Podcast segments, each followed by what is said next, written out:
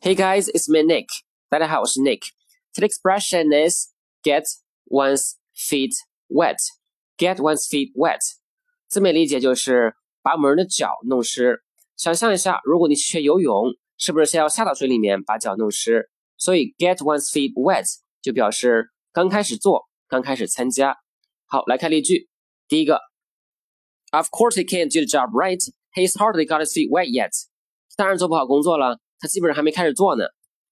第二个，Back then I was still an intern, getting my feet wet。那时候我还是个实习生，刚开始做。